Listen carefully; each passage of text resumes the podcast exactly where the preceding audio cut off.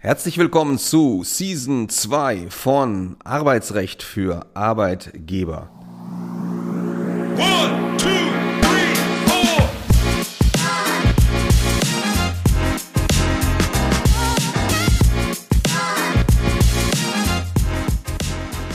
Und wir starten gleich rein mit einer Knallerfolge in die neue Staffel.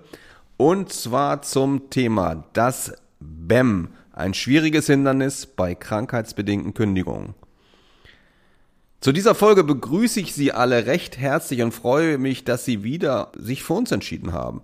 Und das tue ich zusammen mit meinem Kollegen Jens Buchwald. Ja, herzlich willkommen auch von mir und vor allem natürlich an allererster Stelle ein frohes neues Jahr. Ich hoffe, Sie sind alle gut in 2024 reingerutscht und sind jetzt ganz ohr, was wir im Rahmen unserer zweiten Staffel unseres Podcasts für Sie parat halten. Wie immer, vielen Dank. Wir haben nämlich Hörerinnen und Hörer hinzugewonnen aus dem Oman, aus dem Iran und aus Taiwan. Und danken möchten wir auch wieder einzelnen Hörerinnen und Hörer, die uns geschrieben haben. Nämlich Judith Jacobi zum Beispiel. Die hat geschrieben, herzlichen Glückwunsch zu ihrem sehr erfrischenden und interessanten Podcast. Ein tolles Format, um die doch für uns HRler manchmal sehr ungriffigen Themen zu erläutern. Ja, vielen Dank für diese freundliche Zuschrift. Dann hat uns noch Volker Horst Hemke geschrieben. Ein sehr guter Podcast. Freue mich immer auf die neuen Folgen. Vielen, vielen Dank für diese freundlichen Worte. Und Viktor Wurzinger hat uns noch geschrieben. Er sagt, ich bin bereits großer Fan des Podcasts. Der praxisnahe Input ist wirklich hilfreich. Vielen, vielen Dank. So, und dann starten wir auch rein in unser heutiges Schwerpunktthema, das betriebliche Eingliederungsmanagement oder auch kurz BEM genannt. Ein schwieriges Hindernis bei krankheitsbedingten Kündigungen. Ja, und dazu wollen wir Sie zunächst einmal kurz abholen. Worum geht es eigentlich beim Thema BEM? BEM, was ist das denn eigentlich? Also, eine gesetzliche Definition hierzu findet sich in Paragraph 167 Absatz 2 Satz 1 SGB römisch 9.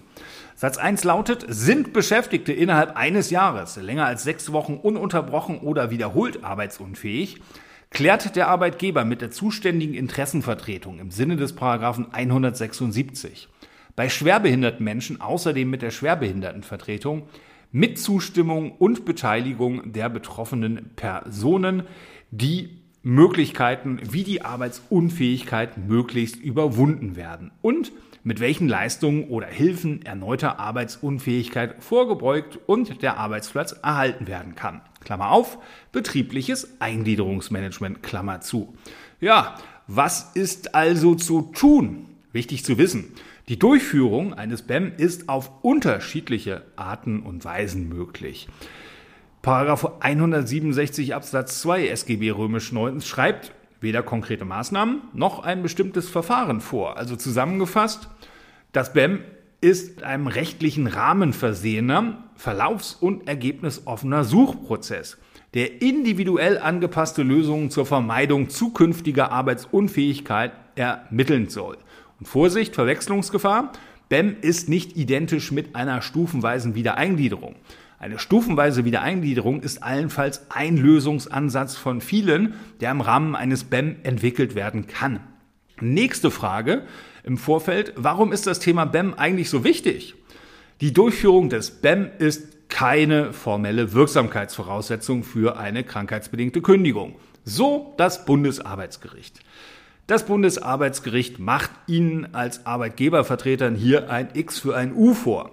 BEM ist zwar nicht alles, aber ohne BEM ist eine krankheitsbedingte Kündigung im Ergebnis sehr häufig nicht sozial gerechtfertigt bzw. nicht wirksam. Vielmehr hat das Unterlassen eines Angebots auf Durchführung eines BEM massive Auswirkungen auf die Darlegungslast. Das hat das Bundesarbeitsgericht spätestens mit Urteilen vom 20. November 2014 unmissverständlich deutlich gemacht. Ja, was hat denn das Bundesarbeitsgericht dort entschieden in diesen Urteilen? Also, der Ausgangspunkt war, es ist möglich, dass auch ein tatsächlich durchgeführtes BEM kein positives Ergebnis hätte erbringen können. In einem solchen Fall dürfe Ihnen als Arbeitgeber kein Nachteil daraus entstehen, dass Sie das Angebot und die Durchführung eines BEM unterlassen haben. Es könnte also alles so einfach sein. Jetzt kommt das laute und dicke Aber.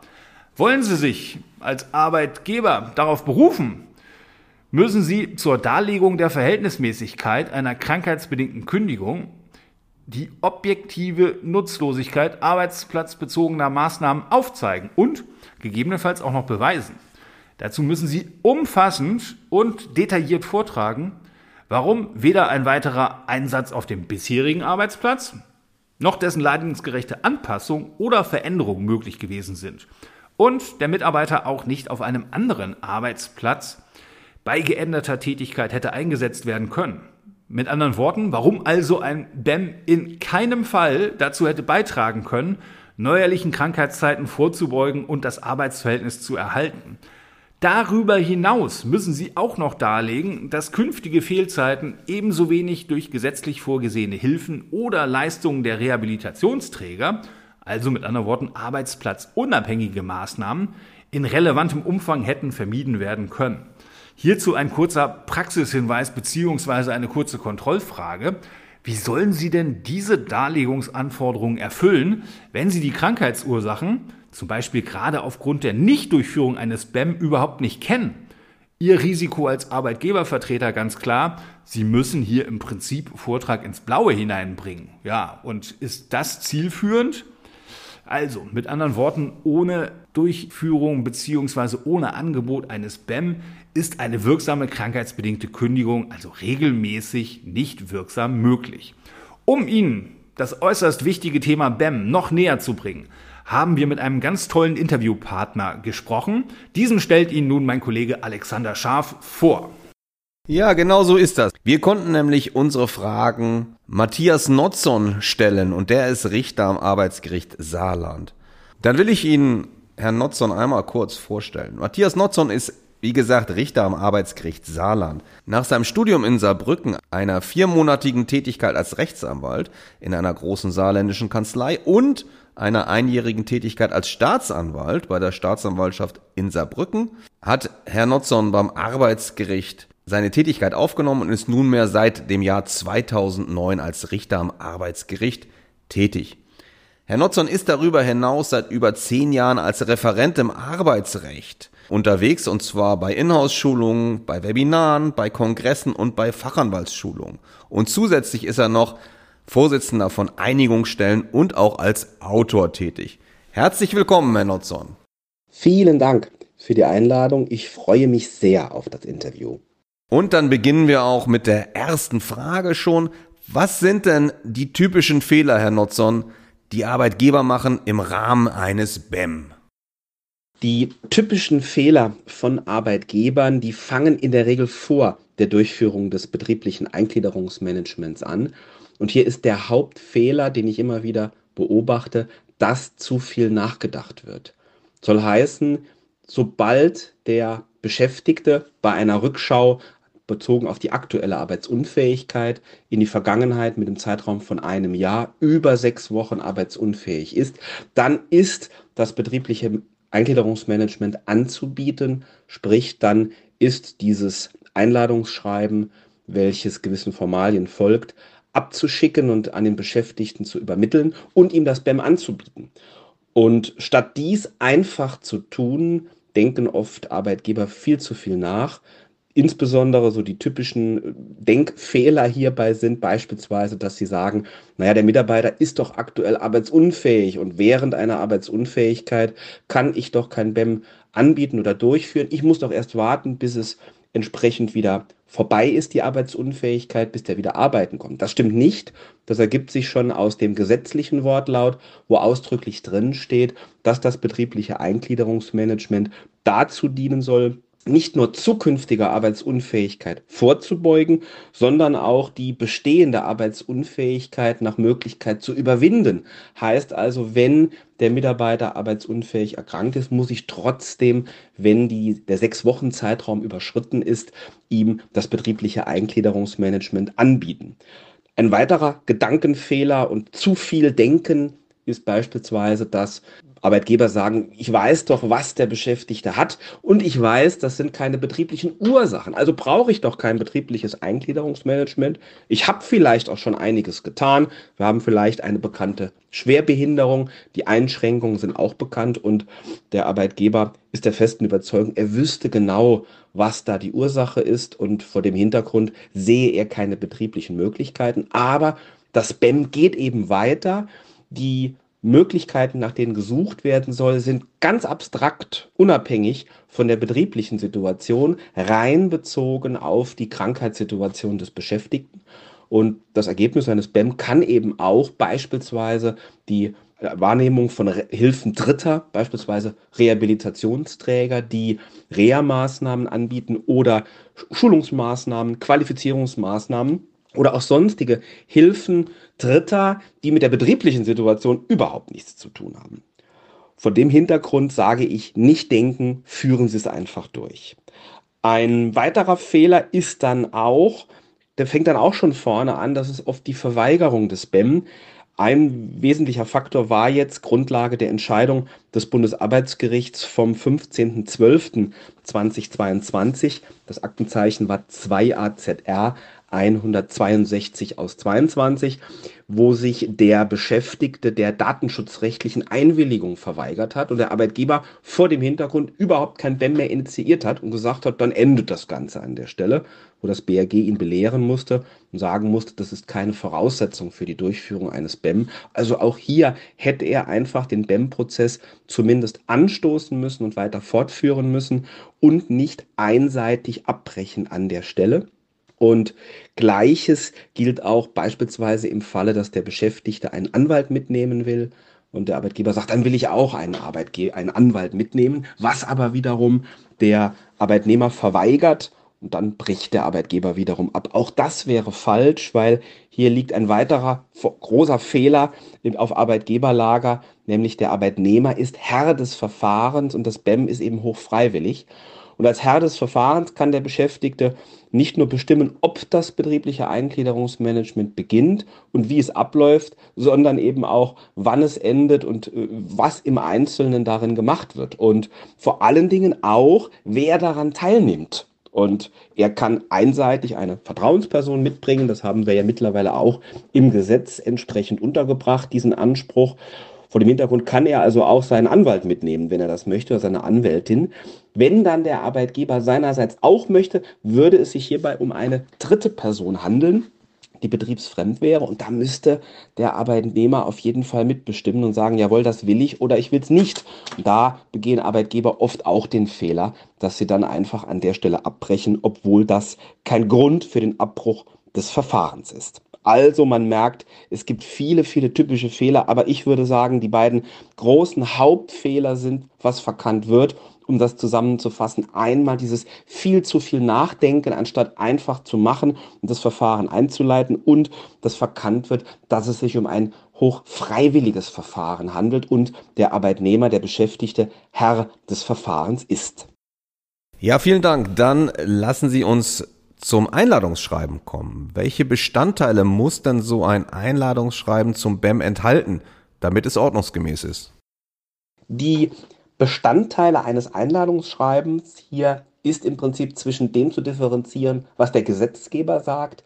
Der 167 Absatz 2 SGB römisch 9, der verlangt eigentlich nur vier Punkte, wobei der vierte neu hinzukam durch eine Gesetzesänderung. Das ist zum einen, dass der Arbeitnehmer auf die Ziele des BEM hinzuweisen ist. Das heißt, man soll ihm hier die, auf die Möglichkeit hingewiesen werden, dass das BEM dazu dient, eben bestehende Arbeitsunfähigkeit zu überwinden, weiterer erneuter Arbeitsunfähigkeit vorzubeugen, den Arbeitsplatz zu erhalten. So steht es im Gesetz drin. Dann muss er auch noch der Beschäftigte auf Art und Umfang der erhobenen Daten hingewiesen werden und er muss darauf hingewiesen werden, dass mit seiner Zustimmung bestimmte Dritte hinzugezogen werden können.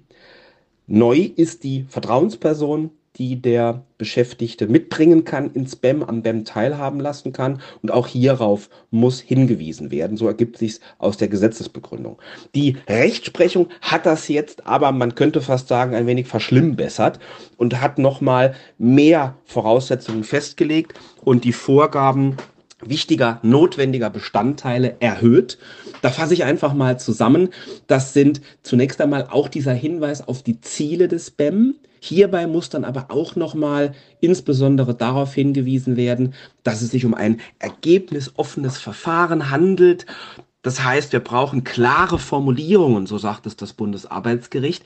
Dem Arbeitnehmer muss hier vor Augen geführt werden, dass es eben darum geht, wie und in welcher Form eine Weiterbeschäftigung auf dem bestehenden oder einem anderen Arbeitsplatz im Unternehmen möglich ist, dass es eben nicht um die Beendigung des Arbeitsverhältnisses geht.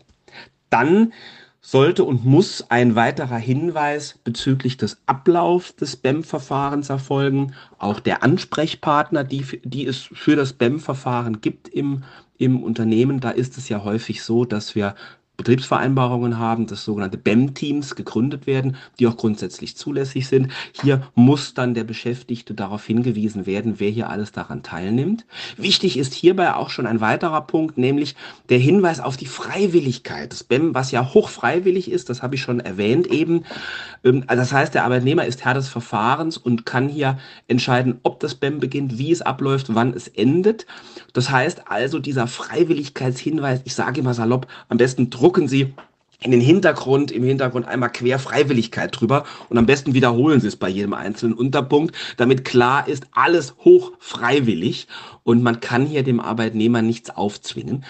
Relevante Fehlzeiten müssen Sie nach der Rechtsprechung noch angeben. Sie müssen auf die Vertraulichkeit hinweisen, die Möglichkeit der Hinzuziehung Dritter, die haben wir ja schon im Gesetz, das sagte ich eben, aber hier ja verschlimmbessert, wie ich es eben schon so ein wenig salopp sagte, die Rechtsprechung doch die Voraussetzungen des Gesetzes. Da treiben es einige LAGs ziemlich weit und sagen tatsächlich, hier müssen alle erdenklichen Dritten, also irgendwelche Rehabilitationsträger und sozialversicherungsrechtliche Hilfsmöglichkeiten, die BA und die Rentenversicherung und wen wir da alles noch haben. Also schreiben Sie da am besten alles rein, was Sie irgendwie wissen, damit Sie hier bloß keinen vergessen.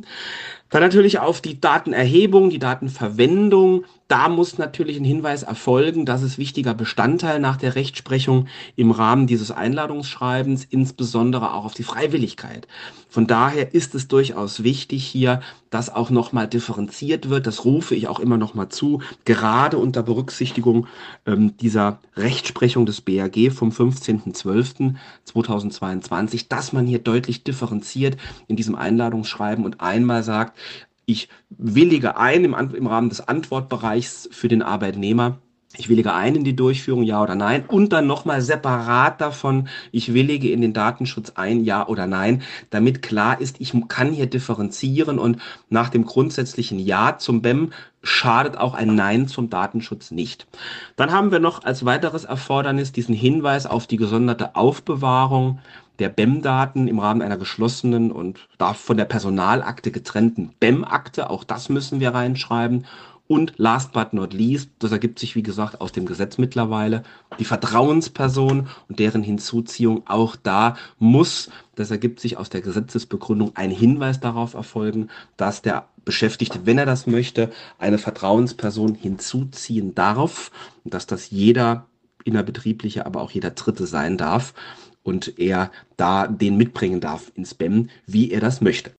Ja, wenn Sie jetzt denken, Mann, das äh, das kriegen wir gar nicht umgesetzt oder wir haben ein Schreiben, sind uns nicht sicher, ob das eigentlich in Ordnung ist, dann kommen Sie gerne auf uns zu. Wir unterstützen Sie gerne, da ein ordnungsgemäßes Einladungsschreiben zu erstellen. Und Herr Notzon, Sie haben ja schon auf Datenschutz hingewiesen. Ist eigentlich aus Ihrer Sicht die Einholung einer datenschutzrechtlichen Einwilligung vor der Durchführung des BEMS erforderlich? Und wenn ja, was tut man als Arbeitgeber, wenn sich der Arbeitnehmer weigert, diese Einwilligung zu erteilen? Ja, die Frage hat im Prinzip das Bundesarbeitsgericht beantwortet mit seiner Entscheidung vom 15.12.2022. Das war der zweite Senat, 2 AZR 162 aus 22, die habe ich eben schon zweimal erwähnt.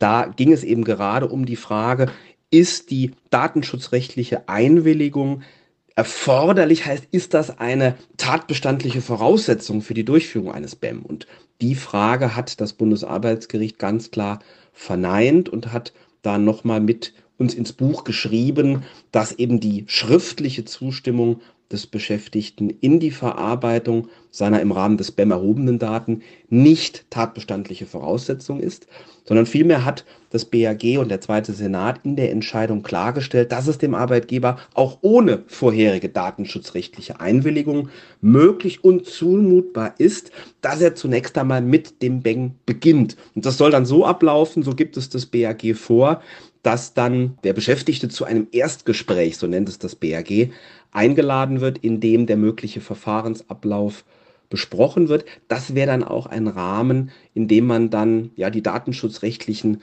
Einwendungen vielleicht ausräumen könnte, in dem man quasi nochmal mit dem Arbeitnehmer darüber sprechen könnte, wo sieht er denn hier die Probleme? Und äh, auch könnte man dann, wenn er eben weiter darauf beharrt, dann mal festlegen, welche Dritten vielleicht am, am BEM teilnehmen können und dann geht's weiter, dann haben wir einen nächsten Termin und dann stößt das BAG hier das BEM-Verfahren an. Erst dann sozusagen endet das Ganze und wir kämen dann an Grenzen, so will ich sagen, wenn dann letzten Endes der Klärungsprozess so weit geronnen wäre, dass wir sagen, naja, ohne die erforderlichen Diagnosen und, und die Daten, die Arztberichte und im Prinzip ohne diese Details, also diese besonders geschützten Gesundheitsdaten, die ja der Beschäftigte überhaupt nicht preisgeben möchte.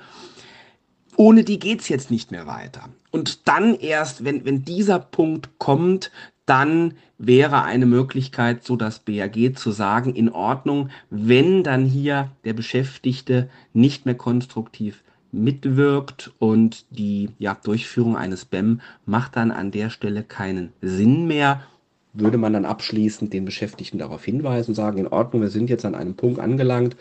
Ähm, sie, sie sagen ja selbst, sie möchten das vorantreiben, aber es kommt jetzt ins Stocken, wir sehen da keine Möglichkeiten mehr und sie müssten jetzt eigentlich offenlegen, was sie haben. Das wollen sie nicht.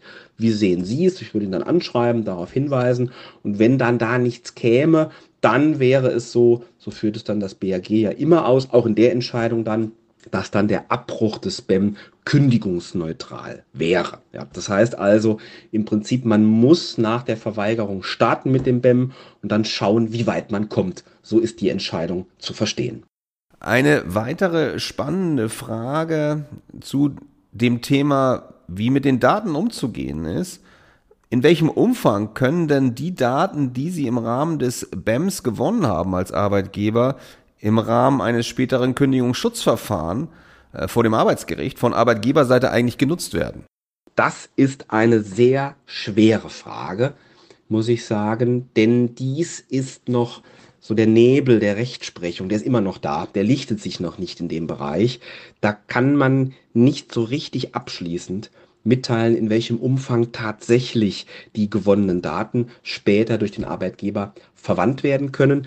Im Prinzip muss man da zunächst einmal unterscheiden, um welche Daten geht es denn. Da sind es ja ganz viele, die wir da im Rahmen des BEM-Verfahrens mitbekommen als Arbeitgeber und dann entsprechend auch verarbeiten oder speichern im, im, im Sinne von der Datenschutzgrundverordnung des Bundesdatenschutzgesetzes. Bei sogenannten sonstigen Daten ohne Gesundheitsbezug, das wären dann beispielsweise Äußerungen im Rahmen eines Verfahrens, da gab es eine Entscheidung des BAG vom 29.06.2017, 2 AZR 47 aus 16, da hatte der Beschäftigte, warum auch immer, offenbar war er nicht so ganz zufrieden mit allem, das BEM-Verfahren zum Anlass genommen, dem Arbeitgeber zu drohen, ihm da schlimme Dinge anzutun. Da hatte das BAG gesagt, nee, also der grundsätzliche Schutz der Gesundheitsdaten, der durch die datenschutzrechtliche Zweckbindung besteht für das Spam, erhobene Daten gehören auch ins Spam die umfasst eben nicht sonstige Dinge wie etwaige Drohungen,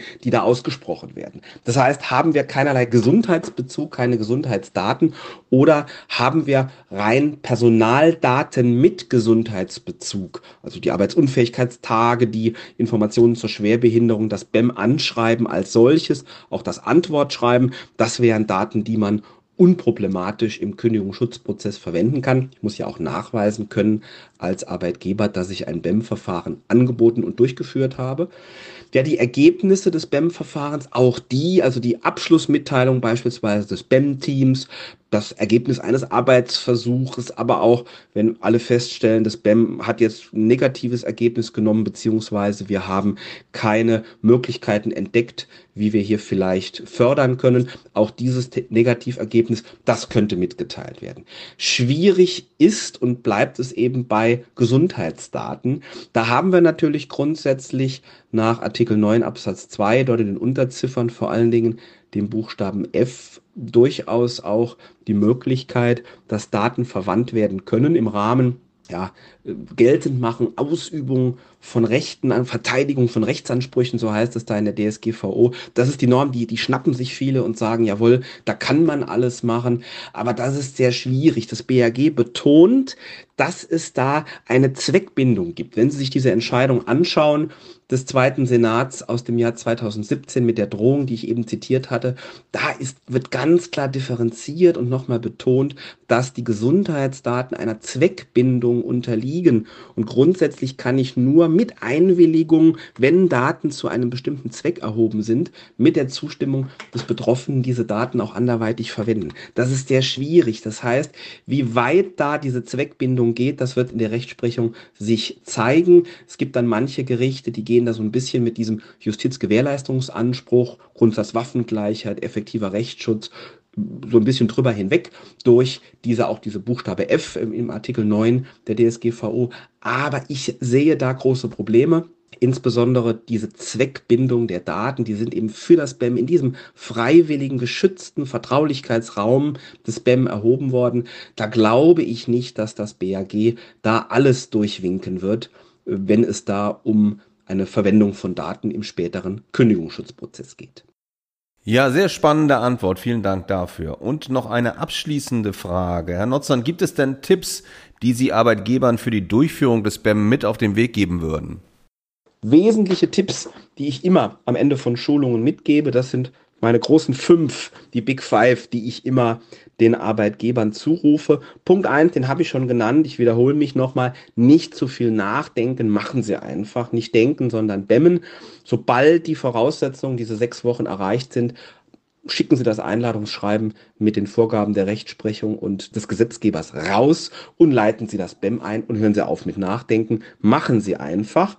Denn, und das ist ja das Schwierige hinten raus, das BEM, das wissen wir alle, ist ja kein milderes Mittel im Rahmen einer Kündigungserwägung, aber es ist der Suchprozess, in dem man mildere Mittel finden soll, sodass das BAG im Rahmen der Verhältnismäßigkeitsprüfung bei der krankheitsbedingten Kündigung auf das BEM zu sprechen kommen wird.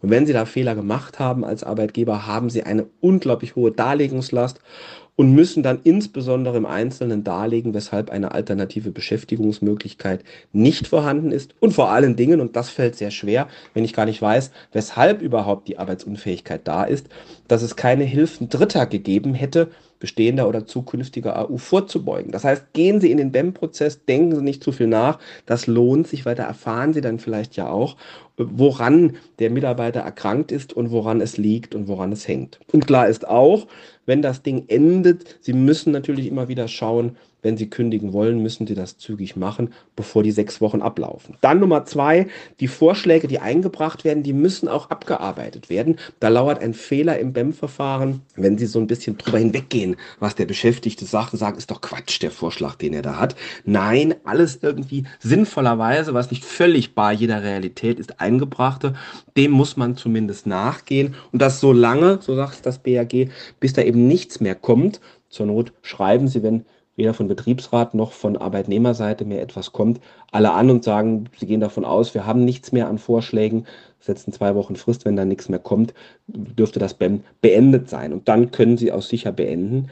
Nummer drei, die Dokumentation wie ich schon sagte, alles sehr wichtig. Vielleicht kommt es doch mal an auf die Dinge. Wir wissen noch nicht, wie im Rahmen der Rechtsprechung hier später eine Verarbeitung im Rahmen des Kündigungsschutzprozesses möglich ist. Also dokumentieren Sie, was geschrieben wird, die Protokolle. Lassen Sie sich die mit so geschehen vom Beschäftigten unterzeichnen, aber auch von den Anwesenden, wenn zum Beispiel der Betriebsrat im Einvernehmen mit dem Beschäftigten da war, auch von dem, damit es nachher da keinen Streit gibt. Dann Nummer vier, denken Sie dran an die gesonderte BEM-Akte, die auch gesondert aufzubewahren aufzubewahren ist. Regelverjährung drei Jahre, das ist momentan die Marschroute wohl. Es sei denn, das ist das Schwierige, wenn der Beschäftigte auf die Löschung besteht. Das ist diese Problematik, was ich schon sagte, um diese Zweckbindung.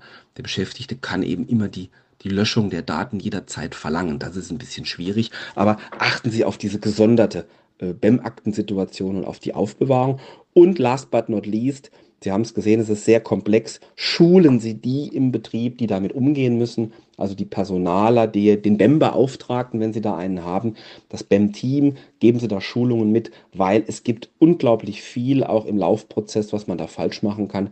Da muss man geschulte Personen ranlassen.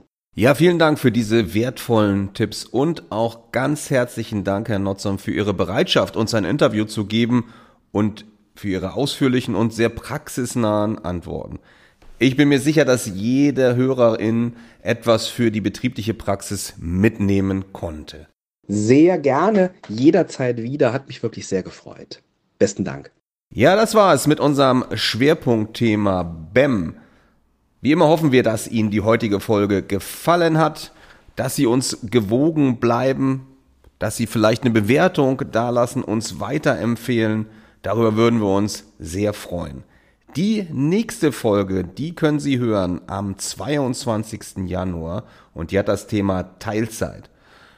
Ja, ein echter Dschungel, muss man ehrlich sagen. An ganz vielen verschiedenen Stellen gibt es Regeln zur Teilzeit. Und wir wollen mal so ein bisschen, mal, ich sag vorsichtig, den Versuch zumindestens unternehmen, da so ein bisschen durchzuzeigen, wie man aus dem Dschungel vielleicht herauskommt. Wenn Sie dazu Fragen haben, schreiben Sie uns an. Unsere E-Mail-Adressen finden Sie wie immer in den Shownotes. Und zuletzt vielen Dank, dass Sie auch heute wieder unseren Podcast gehört haben. Machen Sie es gut. Alles Gute aus Hamburg. Tschüss. Auch von mir vielen Dank für Ihre Zeit und Aufmerksamkeit. Bis bald. Tschüss aus Hamburg. One, two.